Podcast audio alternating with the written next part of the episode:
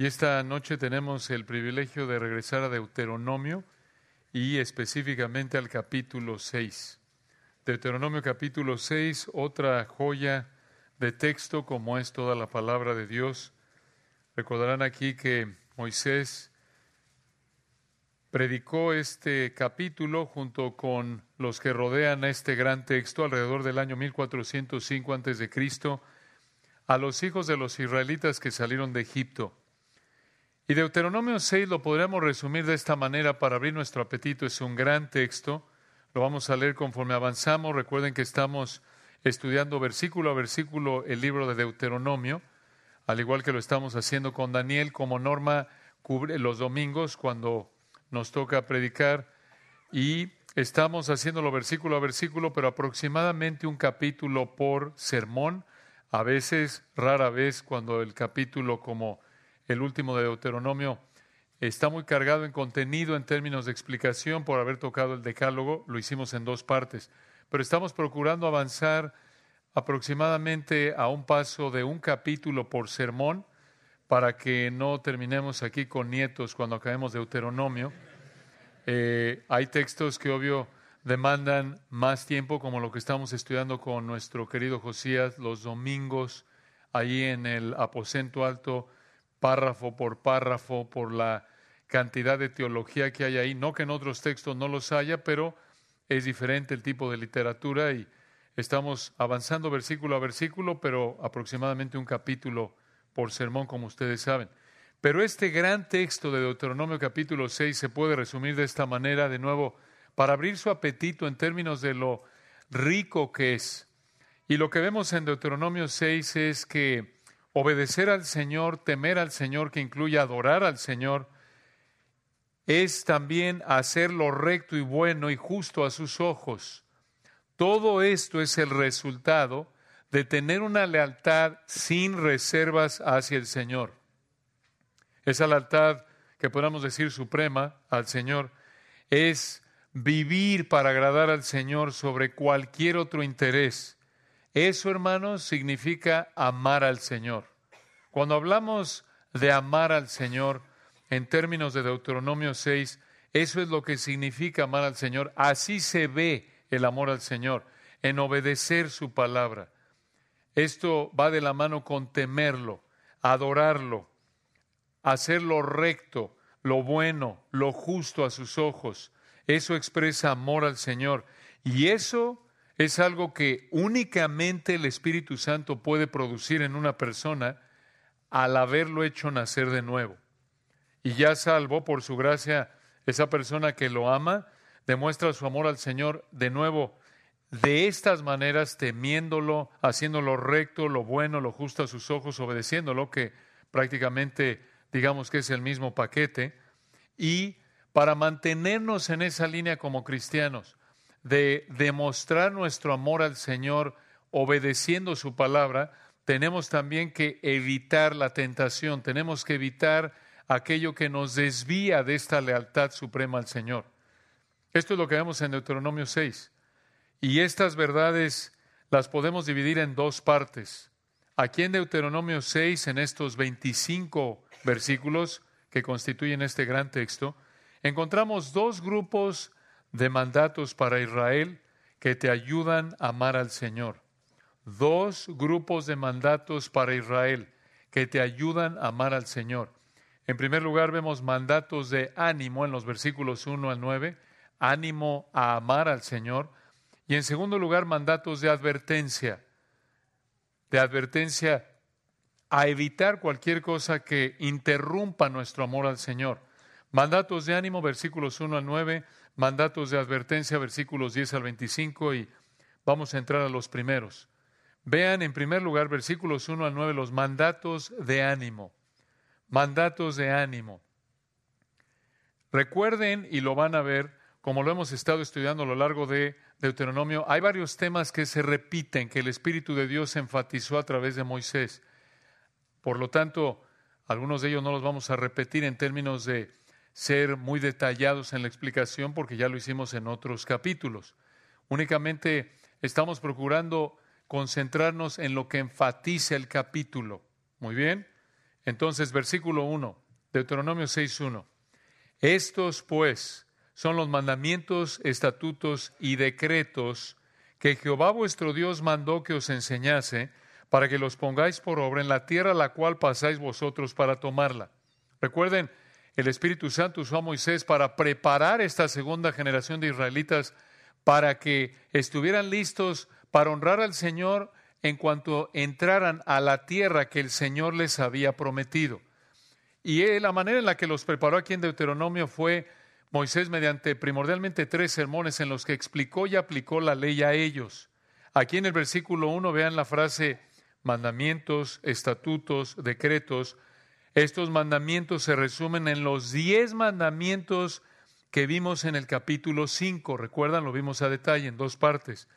Y aquí en Deuteronomio 6, y esto es importante, hermanos, recuerden, esto es vital en cualquier texto de la Biblia, entender su contexto, entender los versículos que vienen antes y después, contexto literario. En Deuteronomio 5 les dio los diez mandamientos, se los recordó, porque ya se los había dado originalmente en Éxodo 20.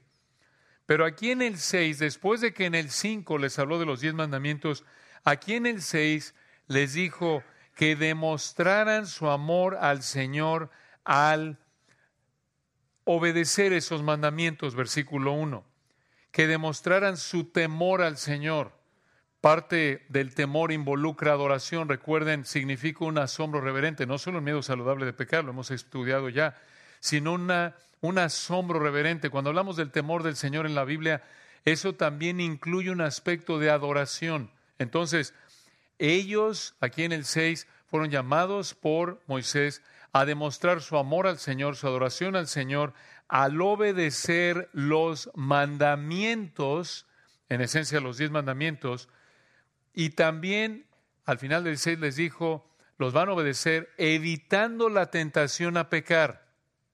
En resumen les dijo, miren, van a demostrar su temor al Señor, su adoración al Señor, su amor al Señor, obedeciendo los mandamientos y para obedecerlos tienen que evitar la tentación a pecar, tienen que cuidar su corazón, su mente. Dices tú, oye, eso, pues eso es bastante simple. Sí, eso es lo que está aquí, eso es lo que vemos en prácticamente la palabra de Dios, incluso aplicado a nosotros, como lo vamos a explicar. Pero eso es lo que les dijo, y entonces versículo 2, observen, les dijo, miren, obedezcan. Versículo 2, para que temas, que incluye adorar para que temas a Jehová tu Dios, guardando todos sus estatutos. Vean el énfasis en la obediencia, versículo 1 al final, para que los pongáis por obra. Versículo 2, para que temas a Jehová tu Dios. ¿Cómo lo iban a expresar? Guardando todos sus estatutos y sus mandamientos que yo te mando. Y escuchen esto, una dimensión nueva, por así decirlo, que enfatiza aquí, que no hemos visto digamos, recalcada en un sentido desde este ángulo aquí en Deuteronomio, versículo 2 al final, que yo te mando tú, tu hijo y el hijo de tu hijo, todos los días de tu vida para que tus días sean prolongados.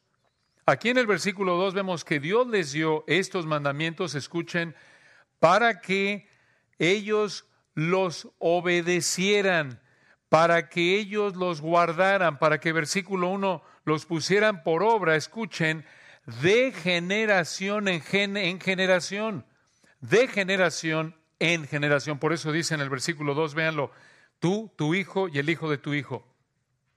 Esto implica, hermanos, que tendrán que ser creyentes que les enseñaran a sus hijos y esos hijos el Señor los salvara también y esos hijos creyentes lo enseñaran entonces también a sus hijos.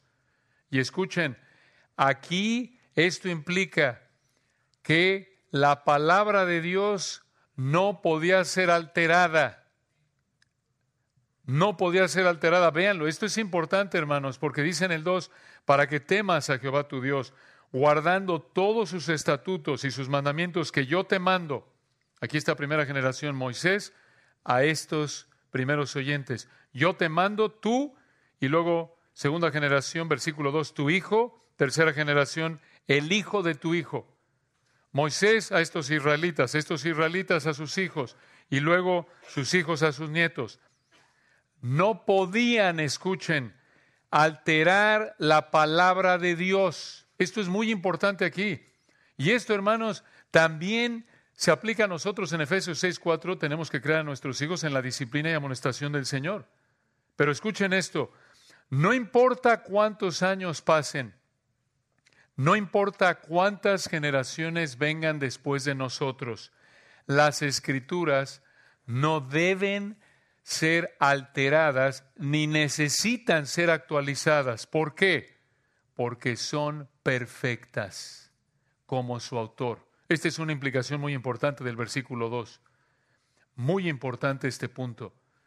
Gracias al Señor. Observen que no tenemos que ser como en la actualidad con muchas cosas. Bueno, en la época de mi tatarabuelito, las cosas eran así. Incluso en el área médica, ¿no es cierto?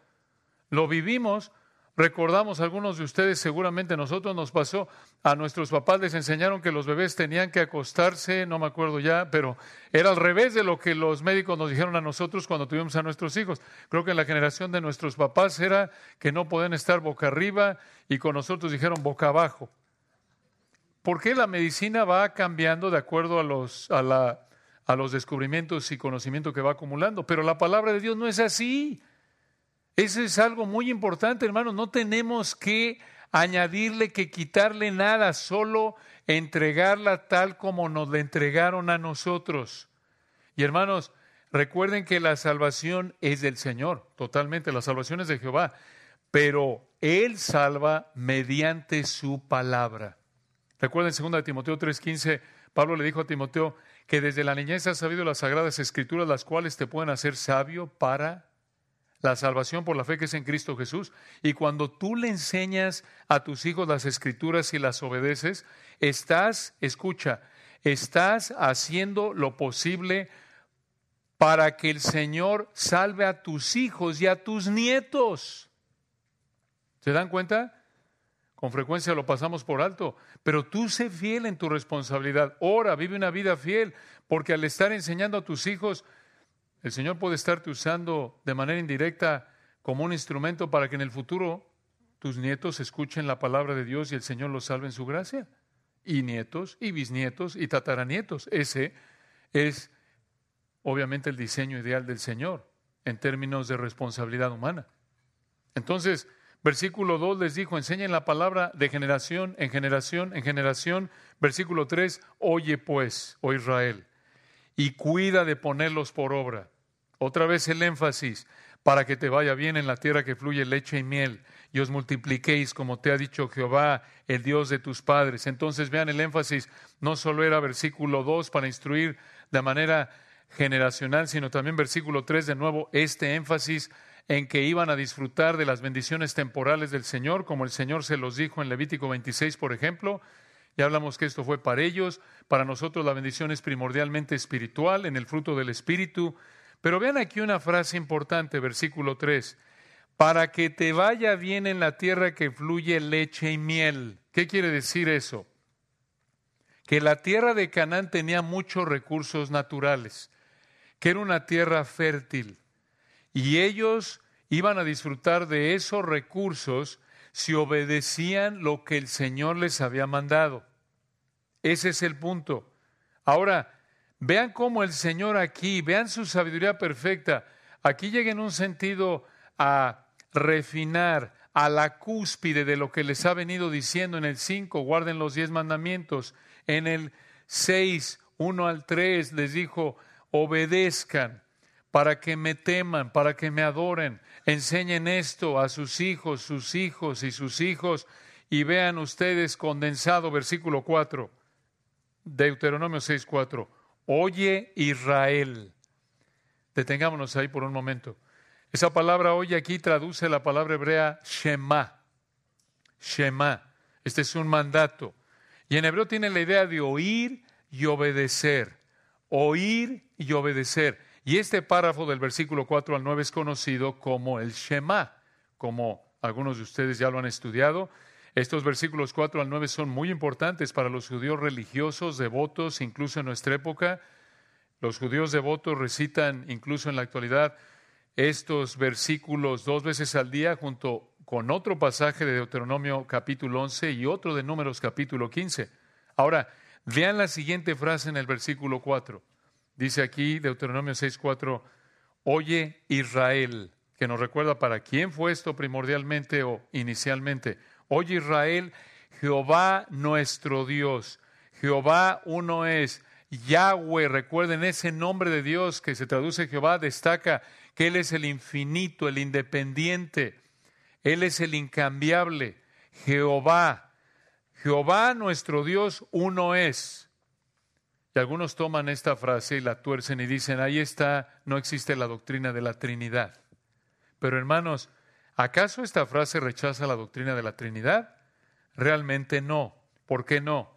La palabra uno traduce una palabra hebrea que enfatiza, como lo define un diccionario teológico, escuchen esto, unidad mientras que reconoce diversidad dentro de esa unidad.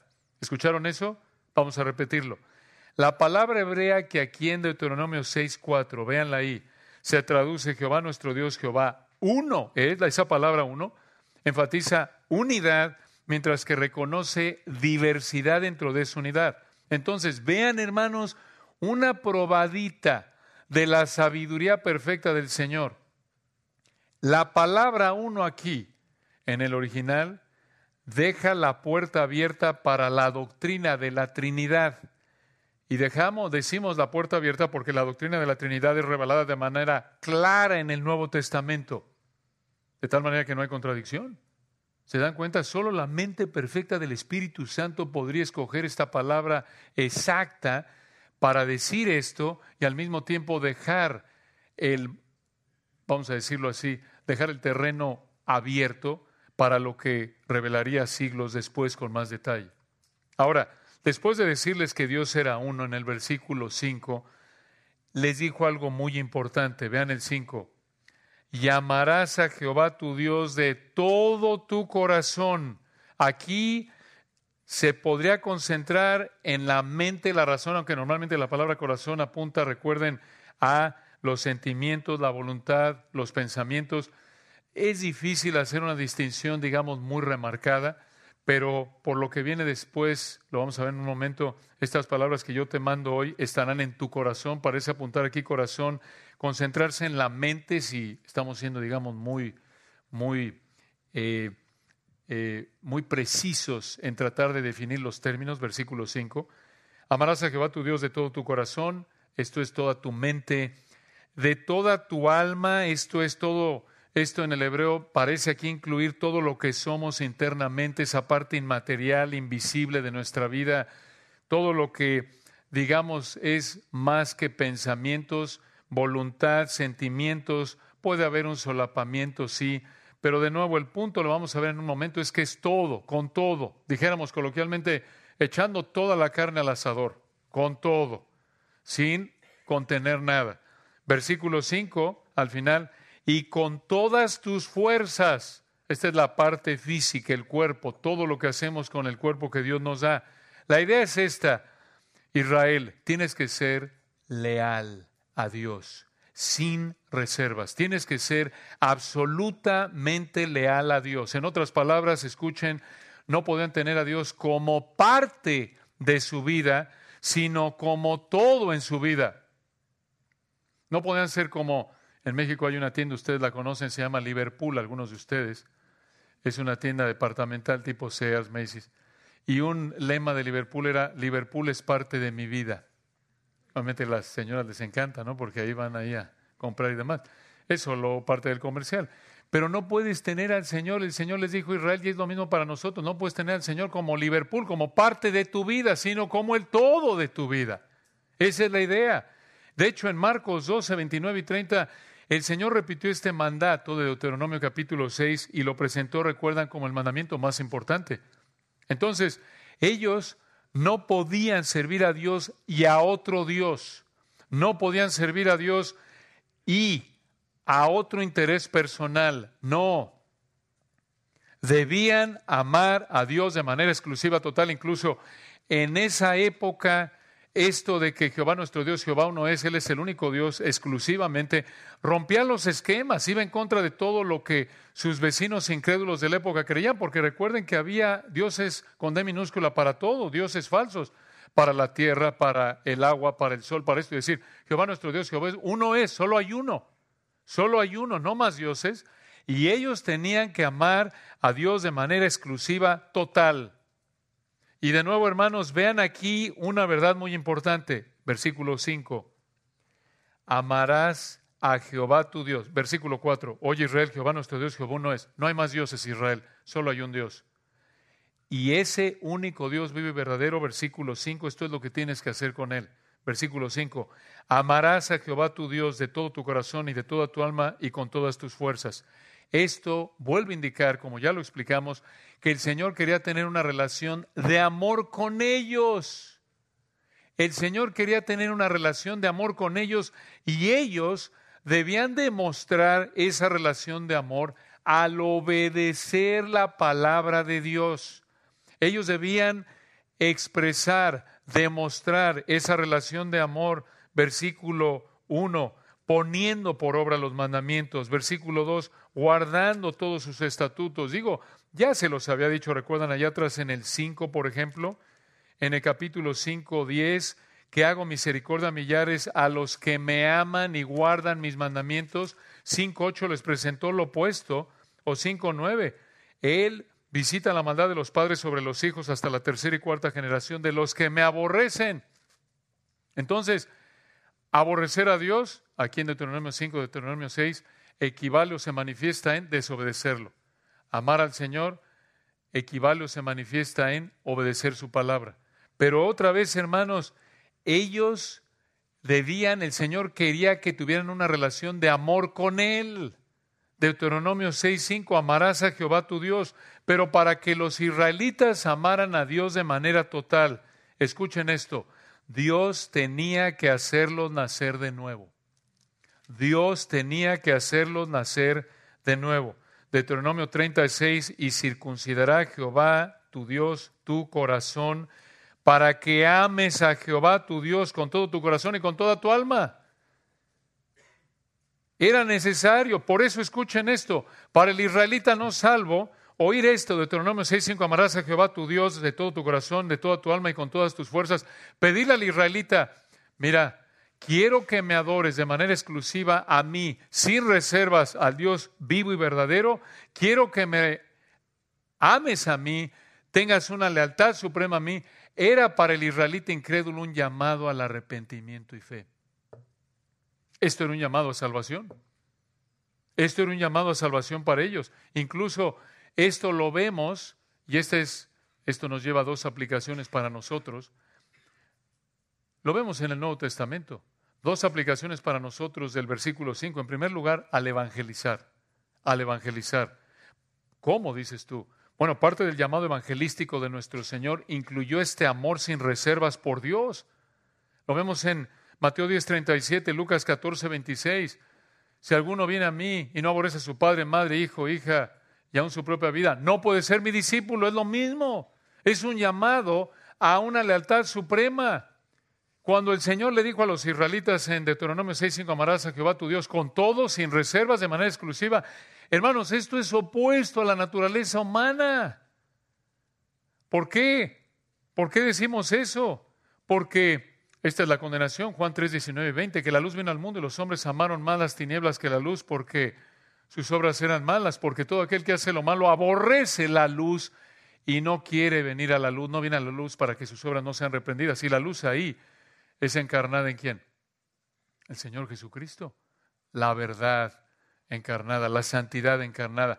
El hombre por naturaleza odia a Dios. Recuerden, tenemos la misma inclinación pecaminosa que Adán y Eva por naturaleza cuando pecaron en Génesis 3 y en cuanto pecó Adán y Eva buscaron a Dios y cayeron de rodillas y dijeron, perdóname Señor. ¿Qué hicieron? Oyeron la voz de Jehová Dios que se pasaba en el huerto al aire del día y ¿qué hicieron?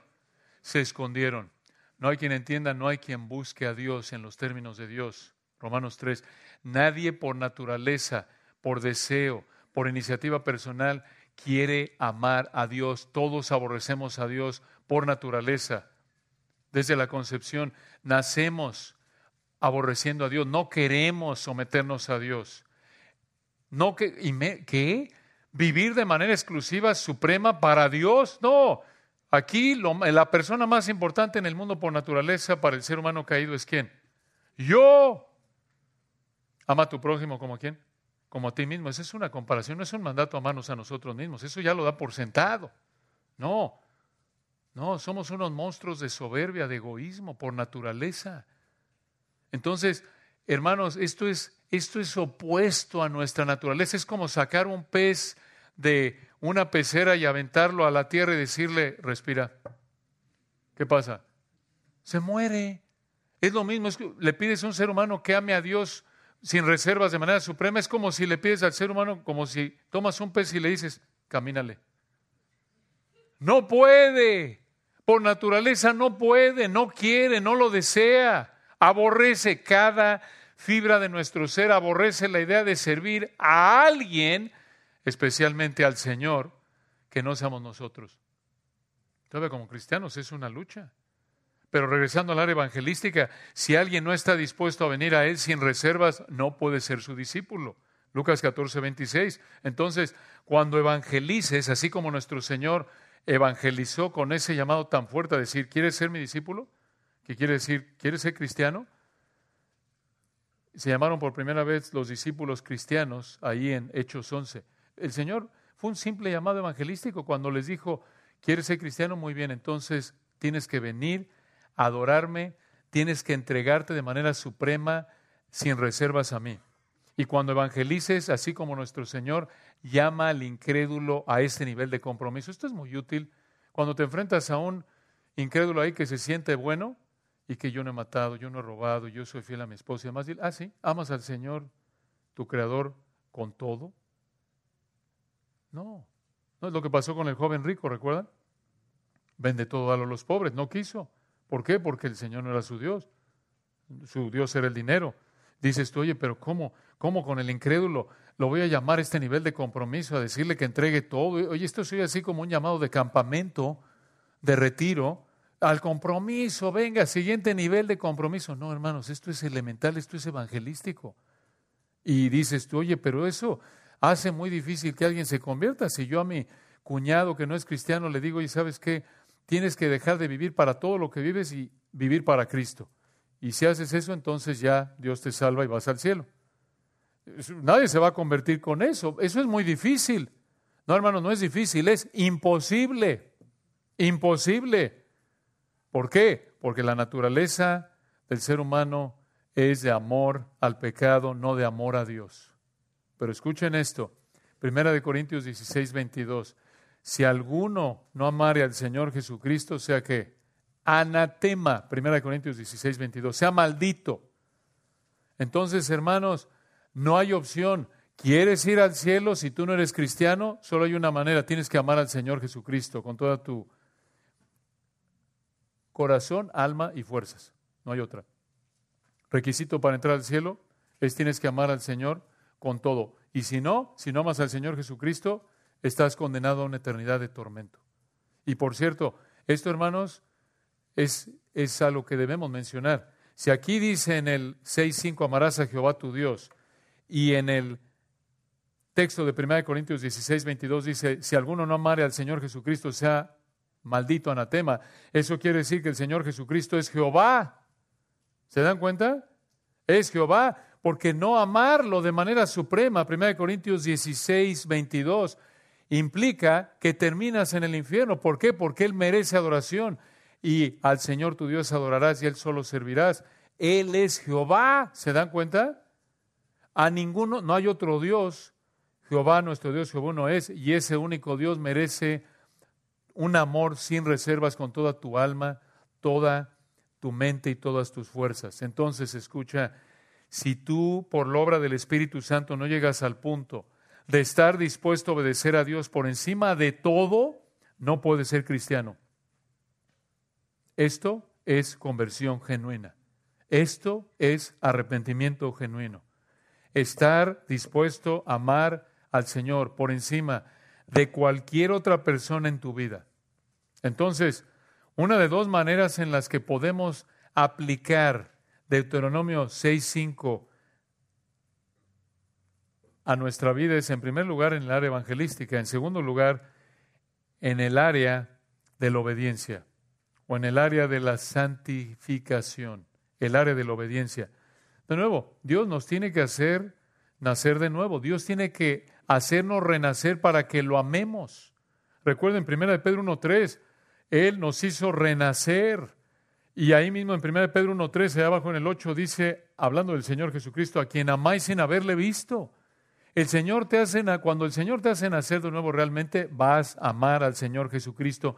Nosotros le amamos a Él, ¿por qué? Porque Él nos amó primero y allá hablando específicamente de una relación de amor, nos salvó. Y ese amor a Dios se manifiesta, primero de Juan 5, 1 y 2, en amor a Dios, esto es, obediencia sin reservas y amor a otros cristianos. Eso, hermanos, caracteriza un cristiano genuino. La constante en su vida es que lo más importante para él es obedecer a Dios. Y en términos horizontales, quiere cubrir las necesidades de otros cristianos de manera desinteresada. Quiere cubrir las necesidades de otros cristianos de manera desinteresada. Ahora regresen allá al versículo 6 el Señor continuó diciéndoles a estos israelitas, y estas palabras, Deuteronomio 6:6, que yo te mando hoy, estarán sobre tu corazón. Aquí por eso decimos que aparentemente corazón parece apuntar más hacia la mente, aunque obviamente es eh, difícil separar la voluntad de los sentimientos en términos bíblicos, pero parece que se está concentrando más en la mente, versículo 6, someterse a la mente sin dejar obvio la sumisión a la palabra de Dios. Vean lo que les dijo, estas palabras, ¿qué palabras? El 5, el amar a Jehová su Dios sin reservas, que condensan prácticamente los mandamientos. Vean la sabiduría del Señor, cómo condensó todos los mandamientos en decirles, ámame sin reservas. Porque si lo aman sin reservas, va a ser, van a ser lo que el Señor diga, ¿no es cierto? Si lo más importante para una persona es agradar a Dios porque ama a Dios, entonces va a ser lo que Dios le pida, ¿no es cierto? Entonces vean su sabiduría. Les dijo versículo 6 estas palabras, estas palabras, versículo 5 de amar a Jehová su Dios sin reservas, resumen el pacto de Dios con ellos. Tenían entonces que colocar estas palabras, vean el versículo 6, sobre tu corazón, colocar la palabra de Dios en su mente y con las palabras de Dios en su mente observen lo que tenían que hacer, versículo 7, y aquí nos enseña cómo quería que en el versículo 2 pudieran transmitirle a sus hijos y a sus hijos y a los hijos de sus hijos, sus hijos a sus hijos y generaciones subsecuentes, la palabra de Dios. Veanlo, versículo 7, con las palabras de Dios del 6 en su mente, tenían que, versículo 7, las repetirás a tus hijos y hablarás de ellas estando en tu casa y andando por el camino, y al acostarte y cuando te levantes. ¿Qué es esto? Tenían que repetir y hablar de la palabra de Dios a sus hijos cuando todo el tiempo, todo el tiempo. Las palabras de Dios que estuvieran en sus pensamientos del versículo 5 tenían que salir en el 6 en sus pláticas. ¿Se dan cuenta? De nuevo en el Nuevo Testamento le dio a los padres cristianos la misma responsabilidad en esencia. Tenemos, Efesios 6, 4, que crear a nuestros hijos en la disciplina y amonestación, esto es instrucción del Señor, esto es instrucción de la palabra del Señor, instrucción con la palabra del Señor. Esto significa que padre en primer lugar, madre en segundo lugar, ustedes deben ser, ustedes son los maestros bíblicos titulares, los número uno en la vida de sus hijos no los pastores de la iglesia ni los maestros de escuela dominical, no el pastor de estudio bíblico, no el pastor de jóvenes. La idea es que estés hablando de la palabra de Dios todo el tiempo con tus hijos. ¿Cómo? Les dices, buenos días, Juan 3:16. ¿Ya desayunaste? Éxodo 3:2. No, no, no, no. Lo que quiere decir es que les estás enseñando a pensar y actuar conforme a la Biblia en todo momento sería una aplicación práctica de esto. Por ejemplo, te preguntan algo y les das una respuesta basada en la Biblia. Les enseñas a preguntar, ¿qué dice la Biblia de esto? No qué dice la abuelita María de esto. No qué dice mi tatara tatara tío San Quintín de esto. No. ¿Qué dice la Biblia que debo hacer en esta situación? Y al hacer esto, los estás tú como padre, madre a tus hijos, los estás evangelizando en primer lugar. Y en segundo lugar, si el Señor ya los salvó, los estás discipulando. Y al igual que Deuteronomio capítulo 6, para que puedas hacer eso, tú, papá, mamá, necesitas tener la palabra fresca en tu mente todo el tiempo. ¿Cómo? Leyendo la Biblia, estudiando la Biblia, escuchando la Biblia, escuchando sermones, lecciones de la Biblia, en la medida de lo posible, conforme puedas. ¿Se dan cuenta? No estamos diciendo que tienes que estar estudiando la Biblia ocho horas, no puedes, tienes otras responsabilidades, se entiende. Pero eres constante en mantener la palabra de Dios en tu mente, hermanos. Para nosotros es mucho más fácil aplicar este mandamiento que para ellos. Recuerden, en esa época no tenía cada uno su Biblia impresa, dos, tres en la casa, dispositivos digitales, podemos oír en el auto, corriendo, caminando. Ellos, hermanos, ellos no tenían una copia. Recuerden que era sumamente caro los materiales de escritura en esa época. Todo era de oído. Todo era de oído. Entonces, hermanos, ellos tenían que tener la palabra en su mente, nosotros también, para aprender a pensar conforme a la palabra, para enseñarles a sus hijos a aprender a pensar conforme a la palabra y por la gracia de Dios que sus hijos Dios los salvara, entonces ellos iban a hacer lo mismo con sus nietos, sus hijos, sus nietos, orando que por la gracia de Dios Dios los salvara. Y así seguir con esa cadena. Observen, versículo 8, mismo énfasis. Moisés siguió diciéndoles en el 8, y las atarás como una señal en tu mano, y estarán como frontales entre tus ojos. ¿Qué es esto? ¿Debían hacer esto tal cual dice aquí literalmente? Bueno, los judíos lo hicieron, y esa es la razón por la que después de tiempos bíblicos, los judíos tomaron rollos pequeñitos que tenían este pasaje y otros pasajes escritos en esos rollitos y metieron esos rollitos en cajitas de piel. Esos rollitos tenían cuatro pasajes del Antiguo Testamento. Deuteronomio 6, 4 al 9 era el primero. Deuteronomio 11, 13 al 21 era el segundo. Éxodo 13, 1 al 10 era el tercero. Y Éxodo 13, 11 al 16 era el cuarto. Estos cuatro pasajes estaban en esos rollitos.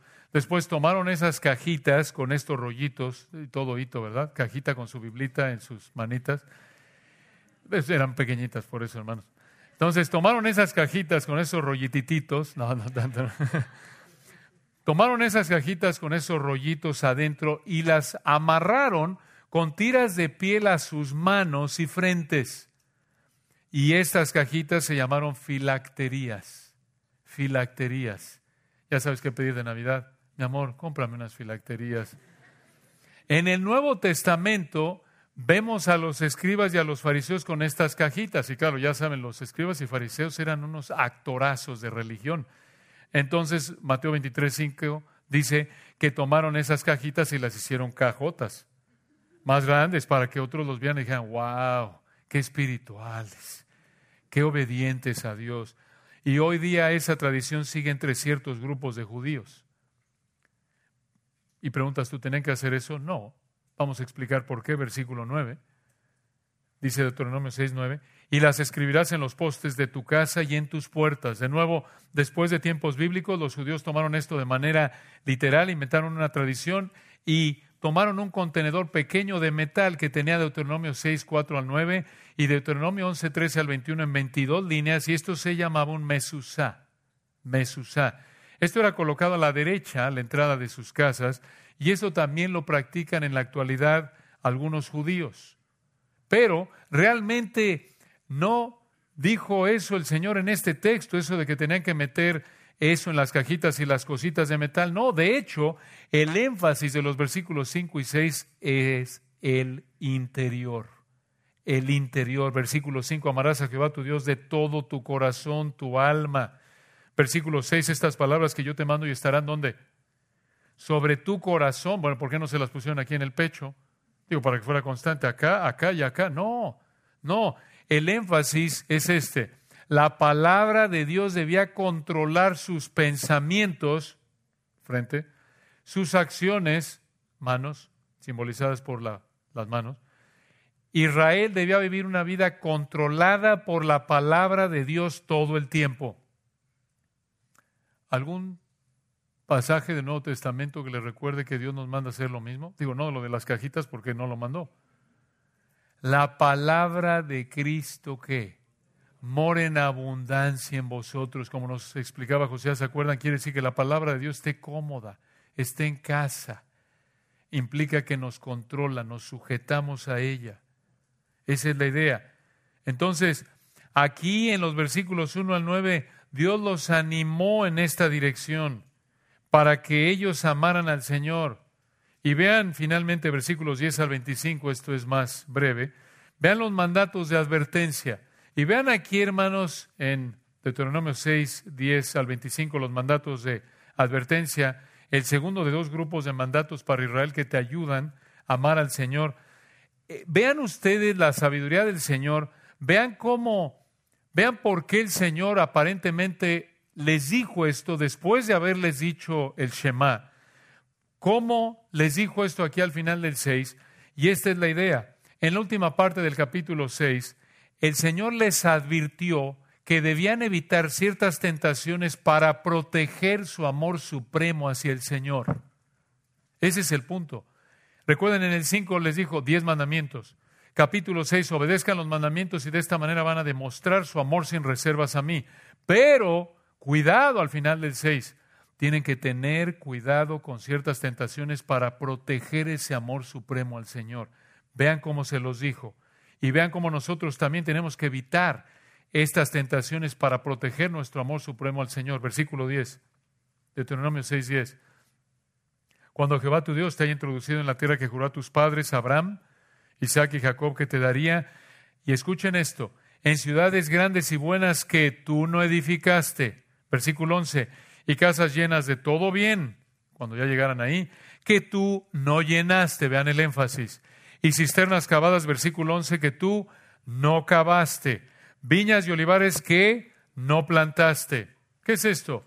Esto muestra que al conquistar la tierra no destruirían los edificios de los cananeos, pero sí tenían que destruir ciertas construcciones, todo lo que tenía que ver con la idolatría, como lo vemos en números 33 52.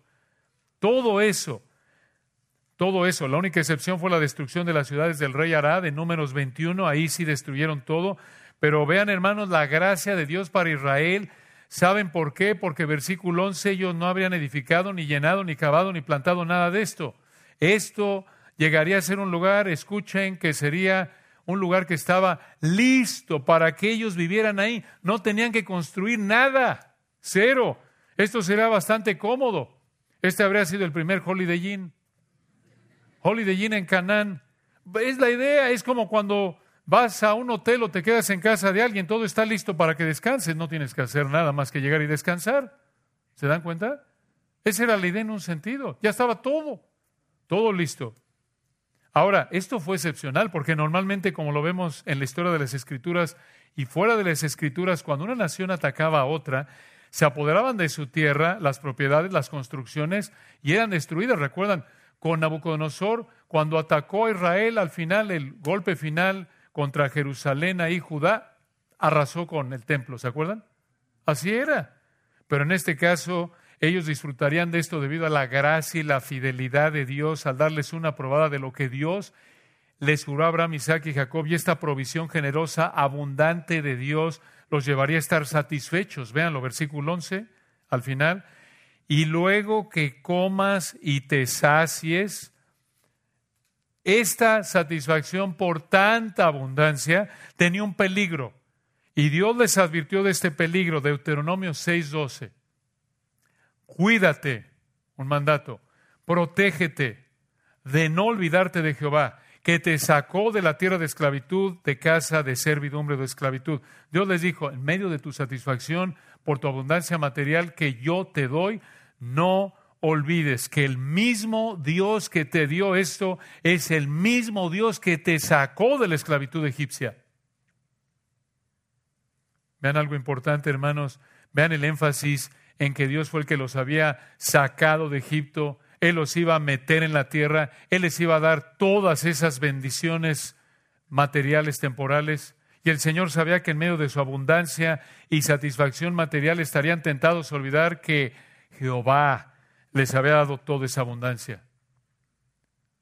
Nadie conoce el corazón humano como el Señor, ¿verdad? Y tendemos a hacer lo mismo, ¿no es cierto? Tienes más de lo necesario y tu inclinación pecaminosa es pecar de independencia de Dios, pecar al confiar en el dinero, no en Dios. 1 Timoteo 6, 17. Por eso dice a los ricos de este siglo, manda que no sean altivos ni pongan la esperanza en las riquezas, las cuales son inciertas, sino en el Dios vivo, el cual nos da todas las cosas en abundancia para que las disfrutemos. Si Dios te ha dado más de lo necesario, no seas soberbio y no confíes en el dinero. Confía en el Señor, mantente en dependencia de Él, orando, sabiendo que Él tiene que darte tu pan de cada día. Ve y usa el dinero como Él manda, disfrutándolo y siendo generoso, invirtiendo en la eternidad. 1 Timoteo 6, 17 al 19. En lugar de que ellos olvidaran que Dios los había sacado de Egipto y los había metido a Canaán y les había dado todas estas comodidades, debían mantenerse concentrados en servir al Señor de manera exclusiva de manera exclusiva. Y bueno, hermano, estoy viendo el reloj aquí, estaba metiéndole quinta, pero creo que no vamos a acabar. Esa era la intención, pero bueno, está bien. Continuaremos la semana que entra, si Dios quiere, eh, porque tenemos aquí un reporte y queremos no comernos el tiempo de oración. Un buen momento aquí para pausar y vamos a orar y les platicamos lo que tenemos planeado. Padre bendito, gracias por tu palabra. Gracias por el privilegio que nos diste de tocar estas verdades en esta noche. Tan rico, tan importante.